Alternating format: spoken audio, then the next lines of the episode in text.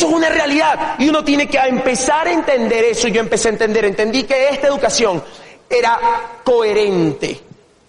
Y miren qué importante es la coherencia y la... Yo tenía un profesor, esto es real, yo tenía un profesor de fundamentos de economía que me dio en el cuarto semestre. Para hacerles el cuarto largo, corto, mi profesor de fundamentos de economía estaba fundamentalmente quebrado, ¿ya? Y cuando yo me pongo a ver la gente que me iba a enseñar en este equipo, obviamente eso me emocionó porque todo el mundo tenía la fruta del árbol, todo el mundo era exitoso en diferentes ámbitos de su vida. Empecé a ver que lo que me enseñaban eran deportistas exitosos, eran médicos exitosos, amas de casa exitosas, contadores exitosos, doctores exitosos. Y en el mundo abundan los doctores, pero no todos son exitosos. No todos tienen prosperidad, no todos tienen una vida en cierta forma coherente. Y eso a mí me enamoró y me atrapó. Me atrapó que el programa educativo en el cual iba a empezar a aprender conceptos diferentes para la vida, muchacho era humanista. Y miren que es importante hoy en día, con la situación que vive el mundo, estar envuelto en un programa educativo que sea humanista. Y vean de lo que me di cuenta, weón.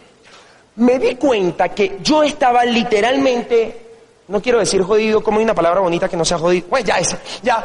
Yo estaba porque yo tenía un patrón de pensamiento lineal en la vida. Mira qué interesante. La gran mayoría de nosotros tenemos patrones de pensamiento lineal. O sea, para nosotros la vida es más o menos algo así como nacer, crecer, trabajar, reproducirse y morirse, ¿ya? Para la gran mayoría de nosotros vivir una vida diferente, donde un lunes uno pueda estar en Montserrat desayunando, para la gran mayoría eso es raro. Eso no es normal. Eso rompe lo que el común denominador hace, porque la gran mayoría de la gente el lunes ¿qué hace? Trabaja. Y no es que eso tenga nada de malo, porque las sociedades evidentemente funcionan, pero no era algo que yo quería para mí. Y yo me di cuenta que si yo quería vivir diferente y tener una vida espectacular como mucha gente la tiene, yo tenía que empezar a pensar fuera de la caja. Pensar de manera lineal no me ayudaba. Pensar fuera de la caja iba a empezar a meter patrones de abundancia en mi mente que yo necesitaba. El gran problema de nosotros como sociedades y por eso es que la educación tiene que, es tan importante y por eso amo la educación de este proyecto. Y por eso te invitaron es a que te unas al proyecto educativo que tenemos para que empieces a, punto número uno, potencializar habilidades que ya tienes y punto número dos, desarrollar habilidades que todavía no tienes. Y eso es importante en la vida porque nunca nos dan conceptos como eso, nunca nos enseñan leyes espirituales, nunca en la vida, o sea, nos enseñan mucha tontería, weón, nos enseñan que si polinomios. Algo así como A se casa con B pero B les monta los cuernos a C con D, ¿sí o no? O sea, y uno va al carullo y uno no utiliza los polinomios, ¿ya? Y yo me di cuenta que había cosas mucho, mucho más potentes en la vida que aprender. Jamás me enseñaron, jamás me enseñaron en la escuela, jamás me enseñaron en la universidad cómo yo podía ser abundante, cómo yo podía tener abundancia, cómo yo podía ser próspero en todas las áreas de la vida. Jamás enseñan eso porque la gran mayoría de la gente que enseña no lo tiene. Porque la gran mayoría de la gente que lo enseña no lo tiene y lo que me emociona es que yo empiezo a meter la abundancia. Es increíble, muchachos. Vea esto. Usted puede estar en cualquier, cualquier calle hoy en día de Bogotá y tenemos un patrón de pensamiento latinoamericano de tal punto de escasez que es totalmente inconsciente que uno se para, uno está en una fila, sí, un trancón. ¿Cómo le dicen aquí? ¿Trancón? Trancón, taco, trancón. Y uno se le para al lado una Porsche Cayenne del año. Y uno ve así. Y la gran mayoría de nosotros, no sé si sea tu caso, pero era el mío, uno voltea y uno dice, este debe ser traqueto. Ya, o sea, nuestro patrón de pensamiento dificulta de que eso puede ser una persona que lo hizo con todo el mérito posible y que tú también lo puedas tener. Y todo eso son patrones de escasez. De hecho, yo, viviendo la situación política, económica y social que vive Venezuela, me puede, porque imagínate los últimos tres años, los tres años más jodidos del país, y en los últimos tres años nunca me había ido tan bien. ¿Cómo tú te explicas eso? O sea, eso no tiene lógica, ¿me entiendes? De hecho, eso puede llegar a insultar a otro que vive allá, si no lo entiende. Pero ¿cómo tú te explicas eso? Yo sí entiendo. Y la razón es que una persona cuando le mete información diferente a la mente, su energía, su manera de actuar, su manera de caminar, su manera de expresarse, su visión ante la vida es totalmente diferente porque evidentemente como le mete abundancia a la mente, lo que sale es abundancia y lo que sale es prosperidad. Vean este ejercicio, miren qué sencillo.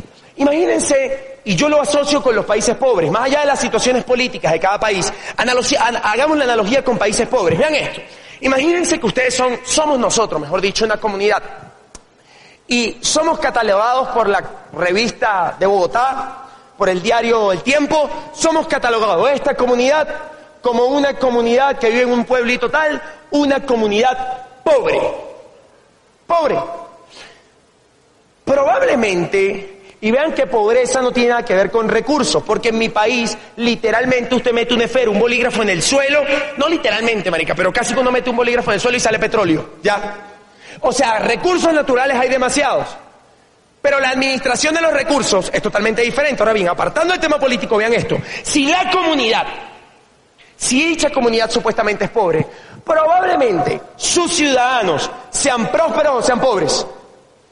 Respondan, pues. Pobres, obvio. Y el patrón de pensamiento de dichos ciudadanos es de abundancia o es de escasez obvio. Y entonces yo me di cuenta que los países, las ciudades, las comunidades, el mundo entero y en cada lugar donde hay un grupo de gente, si dicha comunidad o dicho grupo de personas o dicha tribu o dicho país es considerado pobre, normalmente es porque los ciudadanos tienen un patrón de pensamiento de escasez. Y eso yo lo vivo, porque miren, si un, si, si, a ver, ciudadanos con patrones de pensamiento de prosperidad y criterio y carácter no se dejan meter la boca, los dedos en la boca por nadie. No sé si me explico. Pero todo eso está asociado a querer meter la abundancia en la mente. A mí me habían mandado a leer en la escuela el relato de un náufrago, la Ilíada, y no es que eso esté malo, pero ojalá me hubiesen mandado a leer la magia de pensar en grande. Y yo quiero contarles mi proceso. 21 años, y cae en mis manos el libro La magia de pensar en grande. En mi casa ese libro estuvo 10 años, pero acuérdate que nunca hay voluntad. Cuando no hay voluntad, de escuchar, no hay nada. Y yo nunca tenía voluntad. Mi papá me contaba que hacía yo oía, pero yo no escuchaba. O sea, escuchar es un acto voluntario y tener ganas, ¿me entiendes? Tener ganas. O sea, uno muchas veces puede venir a este tipo de eventos y no despertar, sino tener el cerebro en modo avión. Y uno está calentando la silla, pero está en otro lado, ¿me entiendes? Y así me pasó a mí mucho tiempo, de hecho, a mí así me pasó a mí mucho tiempo, pero bastó solamente 10 minutos aquella vez. Y lo primero que hago, lo primero que hago es que empiezo a leer ese libro y a mí me sorprende lo que yo encuentro en ese libro y me doy cuenta que la gente exitosa en la vida, o, o gran mayoría de las personas exitosas, leían cosas diferentes que no leía todo el mundo. Y empecé a leer, y empecé a leer libros raros. Empecé a leer La magia de pensar en grande, empecé a leer Piensa y hágase rico. Mira esto, empecé a leerme un libro que se llama Burlar al Diablo.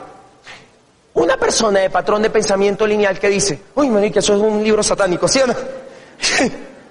empecé a leer cosas que me sumaran en el ser, porque entendía que lo, o, o empecé a entender que si yo sumaba en mi vida en el ser, pues el hacer iba a ser mucho más efectivo, iba a ser mucho más próspero, pero todo estaba asociado al ser y empiezo a escuchar audios con 20 años en esa aplicación. Audios, yo no conocía, hablaban colombianos, cubanos, mexicanos, gringos, yo no sabía nada, pero yo tenía voluntad. Y habían como 30 audios para comenzar y yo me los soplé en una semana, todos los audios. Todo lo que me decían ahí era totalmente diferente a lo que me decían en la universidad. Me empezaron a tatuar en la mente la palabra libertad, me empezaron a tatuar en la mente la palabra posibilidad, me empezaron a tatuar en la mente una palabra que pareciese que en Venezuela quisiera ser borrada, que es la palabra esperanza. Y eso evidentemente me empezó a hacer sentir mejor. Y empiezo a escuchar conceptos. Empiezo a entender que lo que hace el promedio de la gente no necesariamente es normal, porque es lo que hace el promedio de la gente, pues el promedio de la gente está jodida, por eso no tiene que ser normal empiezo a entender que la educación tradicional podía darte para ganarte la vida, decía Carlos Eduardo, pero la autoeducación te podía dar para ser próspero y para vivir mejor y más feliz. Fíjate qué importante, la autoeducación te podía dar para vivir próspero y vivir feliz. Y a mí me rayó mucho el suelo coco, ¿por qué? Porque yo me di cuenta que al final de cuentas el ser humano, ¿qué quiere ser? Feliz. Y yo todo lo que me escuchaba, eso a mí me hacía más feliz. Yo me escuchaba, todo lo que me escuchaba me hacía más feliz, me sentía mejor.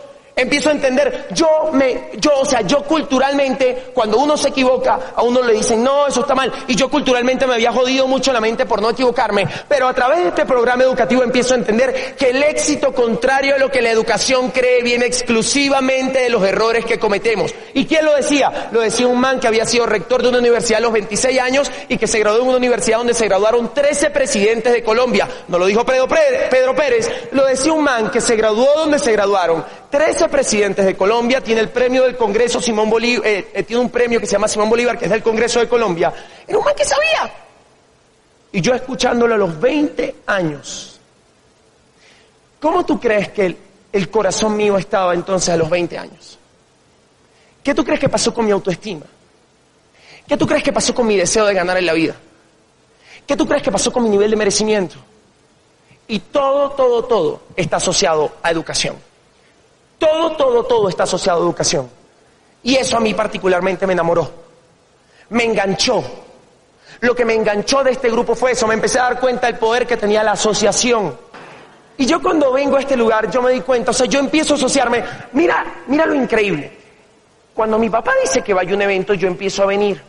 Y empiezo, obviamente, me empiezo a emocionar, pero lo normal es que tú seas escéptico. Porque por naturaleza uno viene para que uno es escéptico y no cierre los brazos y uno dice, vamos a ver de qué me van a convencer. Y así era yo. Y entonces en ese proceso yo recuerdo, yo había ido a, chequearme con un cardiólogo, que era el cardiólogo más importante de la ciudad donde yo vivo. El doctor se llama Diego Reyes. Ese cardiólogo es, o era en aquel momento, presidente del centro médico más importante de todo, digamos, de todo el departamento. Y todo el mundo sabe quién es el tipo. Todo, literalmente en unas elecciones salió en el periódico que se iba a lanzar alcalde, era mentira, pero la gente lo que, mejor dicho, todo el mundo sabe. Si sabes de un médico que todo el mundo lo conozca, debe saber, ¿sí o no? Y entonces, yo recuerdo que cuando a mí me invitan a este evento, lo hacíamos, se hacía en un hotel, y yo vengo llegando, y viene llegando él en su nave, porque esa vaina no era un carro, era una nave del futuro, ya. Y él viene llegando, y yo, como llegué como temprano, yo dije, ¿para dónde irá el doctor? Y como uno es bien chismoso, yo iba hecho el loco persiguiendo al doctor, pero cuando me sorprendo el doctor iba al mismo evento, al mismo evento al que yo iba. Y yo me atreví a acercarme al doctor. Y el doctor Diego, usted una vez me vio y tal, ah, sí, ¿cómo estás, hijo? No sé qué, yo soy hijo del doctor Santos. Ah, sí, yo lo conozco, perfecto. Doctor, ¿le puedo hacer una pregunta? Sí. ¿Qué usted hace en este evento? Y él me queda mirando y se ríe. Y me dice, ve lo que pasa. Yo sé de corazón, él es cardiólogo, yo sé cómo manejar la presión de la gente y todo eso, pero increíblemente no sabía manejar mi presión cuando tenía deudas, cuando tenía problemas en mi casa, etcétera, etcétera, etcétera. Sabía mucho de medicina, pero era una analfabeta emocional. Carecía de inteligencia emocional, carecía de inteligencia financiera, carecía, mejor dicho, de todo, mejor dicho, lo que sabía era abrir gente, ya, o sea, y me dice, y en este espacio educativo, no de motivación, en este espacio educativo empiezo a encontrarme, a descubrirme, a desarrollar habilidades y desde que me educo con esta gente, soy más próspero en la medicina, tengo, hago arriendo locales, comerciales, monté un negocio en internet increíblemente potente que se expandió por todo el país pero todo se dio porque empecé a venir y empecé a aprender cosas diferentes.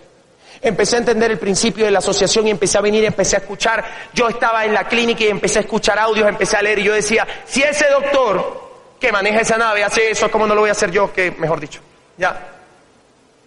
Así que a los 20 años, muchachos, fue increíblemente potente poder asociarme a esta plataforma. Pero te voy a decir, para ir cerrando, lo que me parece más potente en la vida y lo aprendí en este espacio. Lo aprendí en este espacio y te lo quiero compartir para que te des cuenta la importancia de meter la abundancia a la mente, te vas a dar cuenta. Te vas a dar cuenta la importancia de meter la abundancia a la mente. Quiero decirte algo, el último año, digamos, el último año 2017, toda la mitad del 2016 toda la mitad del 2017, Nunca me había ido tan bien en la vida. O sea, si los últimos tres años fueron potentes, el último fue la hostia, ya. O sea, fue la locura.com. El último año, nunca, nunca, nunca había tenido tanto crecimiento profesional en mi vida. Jamás, te lo digo. Te lo digo no desde el egocentrismo, sino desde la emoción. Y yo me he puesto a pensar, ¿qué fue lo que me llevó a ese punto? ¿Qué fue lo que me llevó a alcanzar algo que ya yo quería? ¿Qué fue? Y me puse a pensar, me puse a echar para atrás todos estos años de aprendizaje, todos estos años de leer libros, todos estos años de asociarme con gente diferente y me di cuenta que hubo un detalle que hizo de que yo este año diera un salto cuántico y lograra económicamente, personalmente, espiritualmente, un crecimiento que no había logrado en cinco años antes. Y te voy a contar qué es. Y tiene que ver con la vida y no tiene que ver nada con esto y tiene que ver todo con esto. Y el cuento es el siguiente. Cuando yo empiezo hace tres años a viajar, cuando yo empiezo a viajar, yo obviamente, pues uno va en el avión. En una ocasión, luego de un año viajando, viajando, viajando, llego a Venezuela. Y cuando llego a Venezuela, tenía que tomar un vuelo nacional de Caracas a Puerto La Cruz, yo vivo en la costa, y no había tiquete en económica. Solamente había tiquete en ejecutiva. ¿Están aquí, sí o no? Y entonces yo en eso, lo primero que me di cuenta es que casualmente en ese momento la diferencia de precio no era tan grande. Fue lo primero que me sorprendió y sabes qué es increíble, yo jamás había preguntado. Uno ni siquiera pregunta cuánto cuesta el tiquete. ¿Por qué? Sí o no, que es que es increíble, el patrón de escasez es tan grande que uno se monta en el avión y uno ve los de primera, los que van en ejecutiva, y uno ya asume que, mejor dicho, este es el presidente, el dueño del BBVA, ¿sí o no? O sea, uno asume eso y uno no es capaz ni preguntar. Lo cierto es que agarra, ¿no? Y me, y me, pues me dan la, me compro el tiquete, lo primero que me emociona es uno no hace fila, paso rápido. Y cuando me siento, ¿dónde me voy a sentar? Es que tengo que sentarme. Cuando me siento, obviamente el asiento es más grande o más pequeño. Y entonces yo estoy así.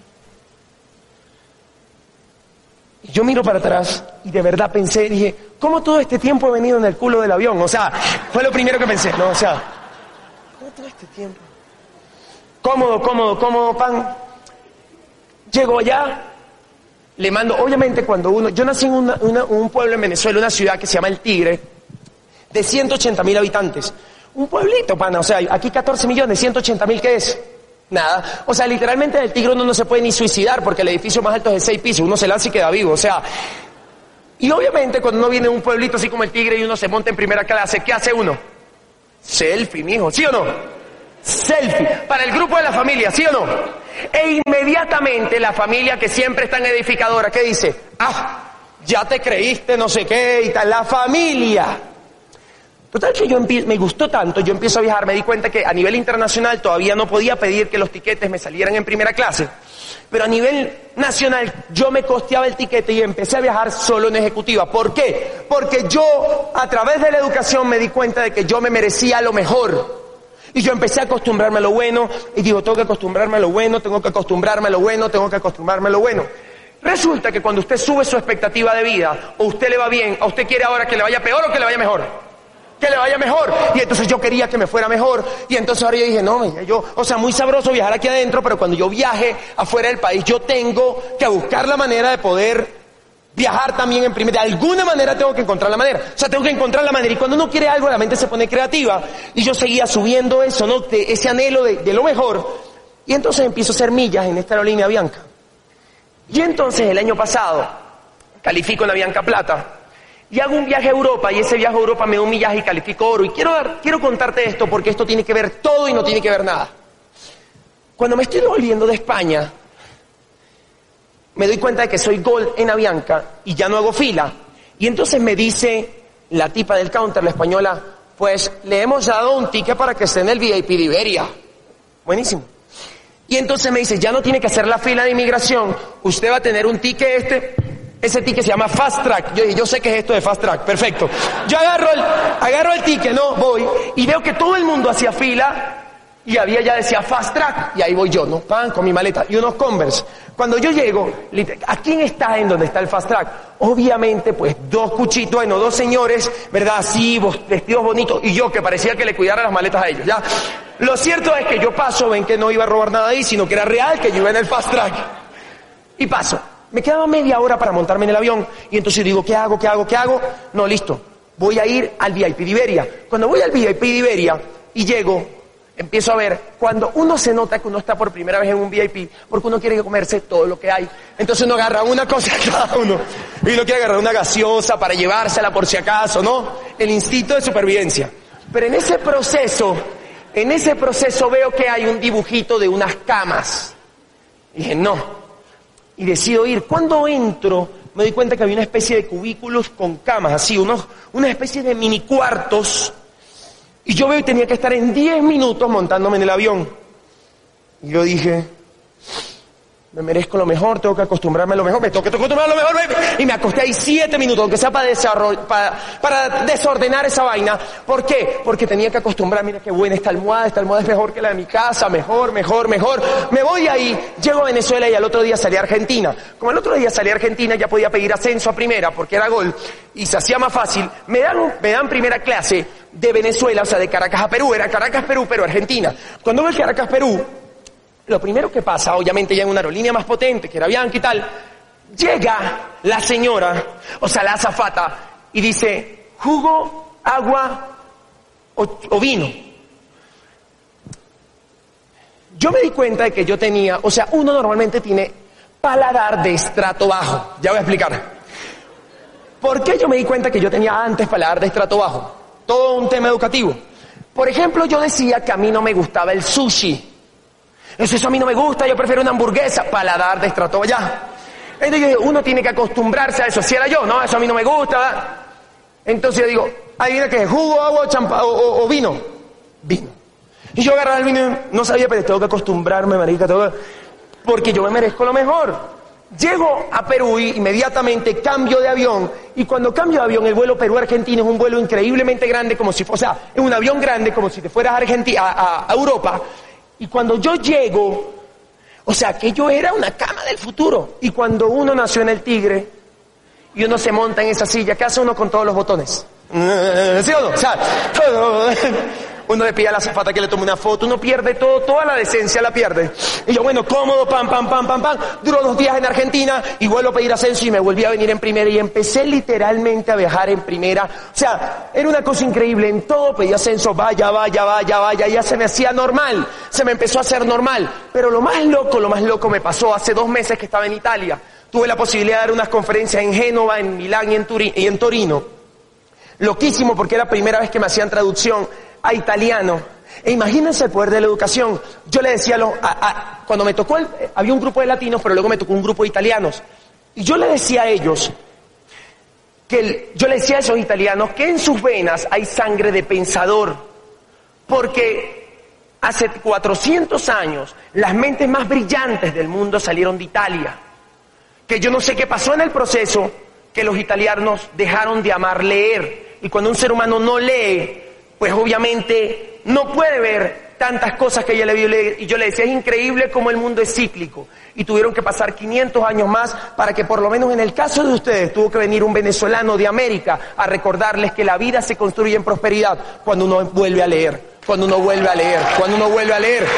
Lo cierto es, para ir cerrando, lo cierto es, muchachos, que entonces en ese proceso, bueno, ya me devolví a Venezuela y me ponen un vuelo criminal de Milán a Turquía y de Turquía a Venezuela 17 horas. Yo duré toda la semana diciendo me deberían cambiar este vuelo a primera, pero era Turkish Airlines, no era Bianca. Yo no podía cambiar el tiquete, ¿me No había, o sea, no podía pedir ascenso. No había manera, no existe la manera.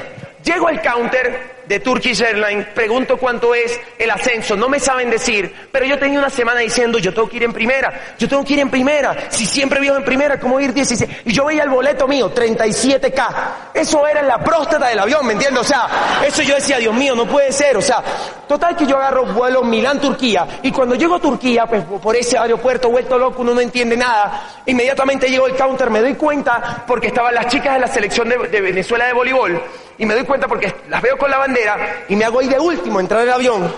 Y entonces cuando voy y pasan el boarding pass mío, hace eh, eh, y el turco dice algo así como, bueno, obviamente dijo algo en turco que no sé qué dijo, pero me imagino que es, no sé, no funciona. Y el tipo se va a la computadora y así que, y saca un papel y dice, y me lo da. Yo agarro mi papel y cuando lo veo, veo 2B.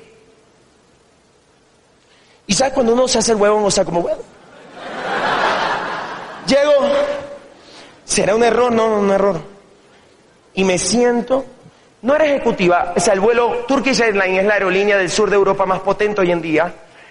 Y no es, no era ejecutiva, era primera, o sea, tiene económica, ejecutiva y primera. Teníamos literalmente un chef ahí. Recuerdo que el tipo me pasó una carta. ¿Qué quiere? Le di check a todo. Quiero esto, esto, everything, everything, everything that is right here, everything.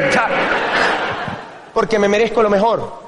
Y agarro, mira, el vuelo fue tan espectacular que cuando faltaban cuatro horas yo tenía pesar, te lo juro.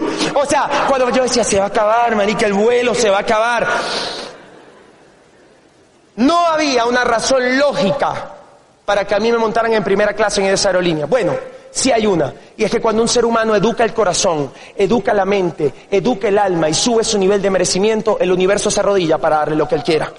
El universo se arrodilla. Y por eso, muchachos, la invitación hoy es a que formen parte de este equipo, porque en este equipo van a elevar su nivel de expectativa en la vida, su nivel de conciencia, su nivel de merecimiento, y pues lo peor que pueda pasar es que vas a ser muy feliz haciendo equipo con nosotros, vas a aprender cosas espectaculares, y estoy seguro que en el camino nos vamos a hacer muy amigos. Un abrazo grande muchachos, gracias, buenas noches.